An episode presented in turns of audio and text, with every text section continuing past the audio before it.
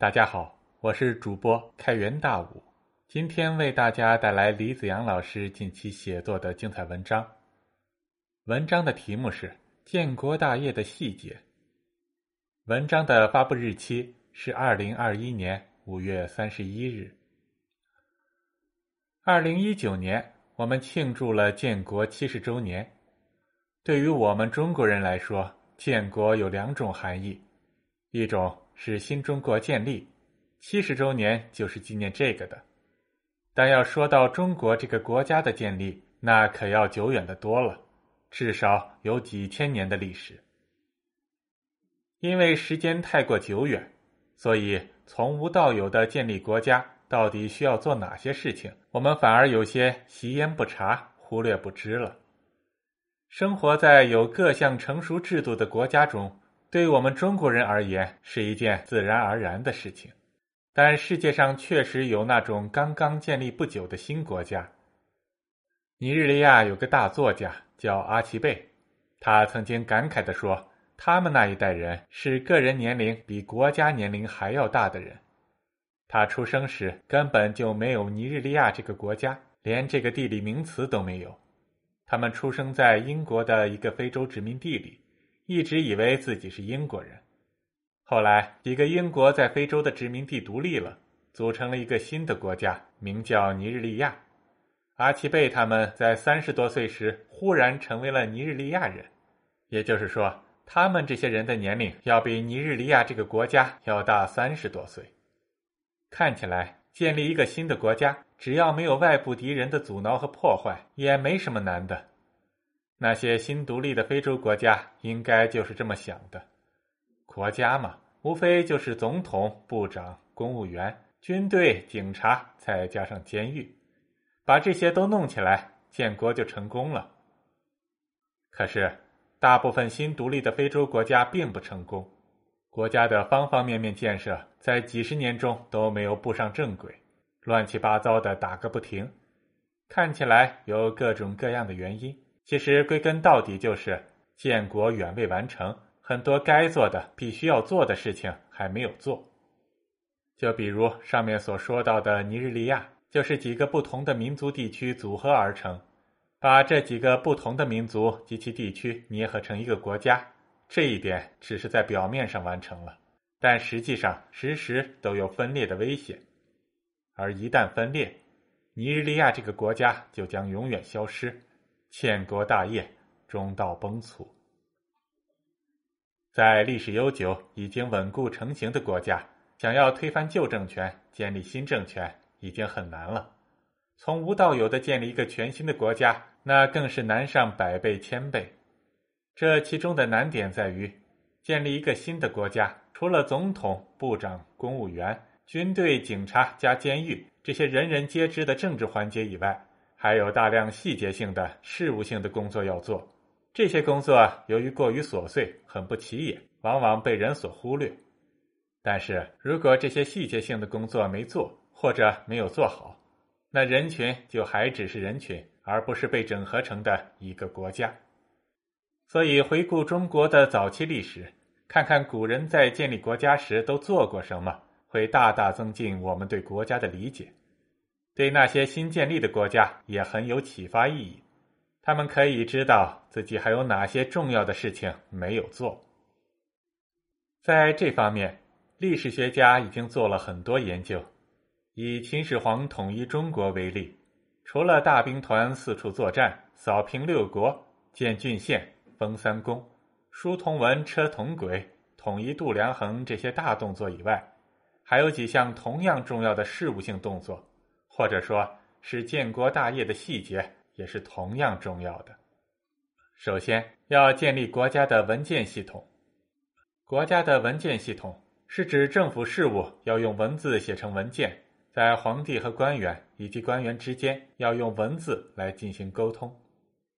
一九七五年，湖北云梦出土了一批秦简，内容就是秦朝的法律，其中有一条的内容是：“有事请也。”必以书，勿口请，勿机请。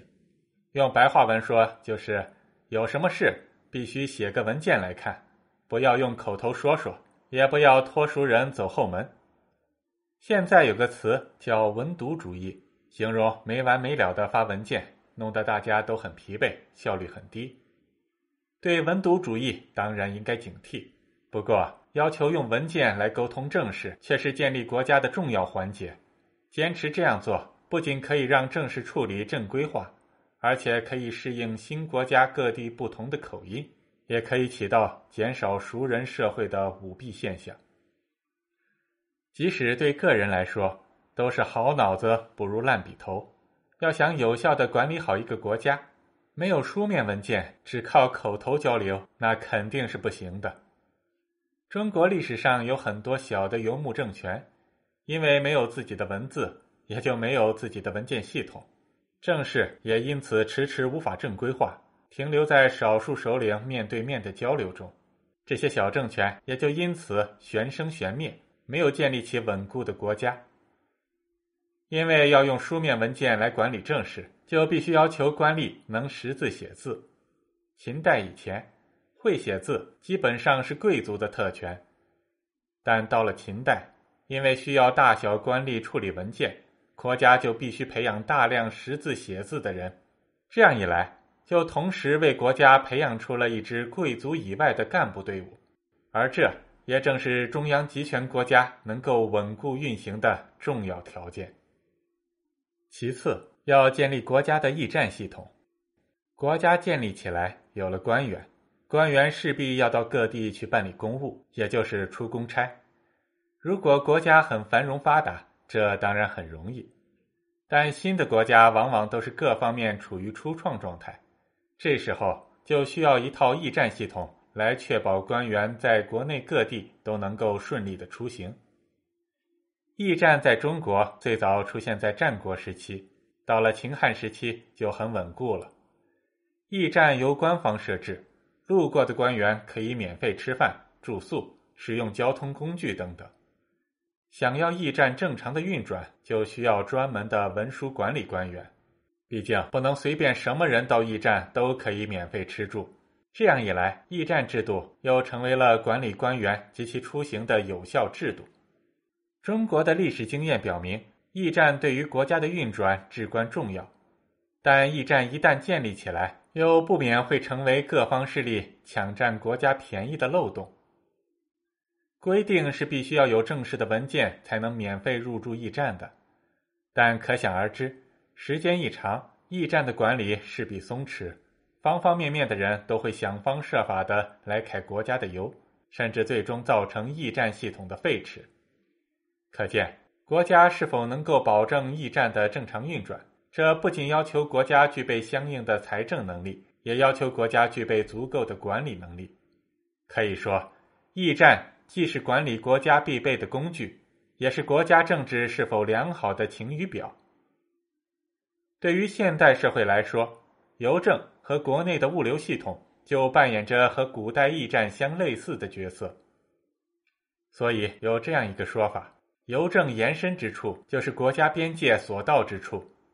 即便在很多偏僻边远的地区，也都能看到国家邮政的存在，其原因也就在于此。邮政一方面保证了国内的信息沟通，同时也宣示着主权的范围。这实际上是在说。要想真正建立一个国家，就必须要建立起一条供国内的信息、物资和人员流动的通路。没有这个至关重要的基础设施，国家就没办法真正的建立起来。第三是要建立官员的请示汇报制度。国家建立以后，要想政权稳固并得到持续的发展，中央就必须掌握地方上的种种数据和情况，包括人口、土地。财政收支、官吏数量、司法案件等等，这些重要的信息要向中央汇集，就必须要有完善的系统性的制度。这就是官员的请示汇报制度。从最近出土的秦汉时代的统计报表里可以看出，在那时，从乡里开始到郡县，都要向中央朝廷每年汇报种种的数据，同时还要有详细的档案整理和保存制度。秦朝灭亡时，刘邦带兵率先冲进咸阳，别的人都去抢金银财宝了，只有萧何忙着去接收档案。萧何有大智慧，他深知掌握了档案，就掌握了帝国各地方方面面的数据和信息。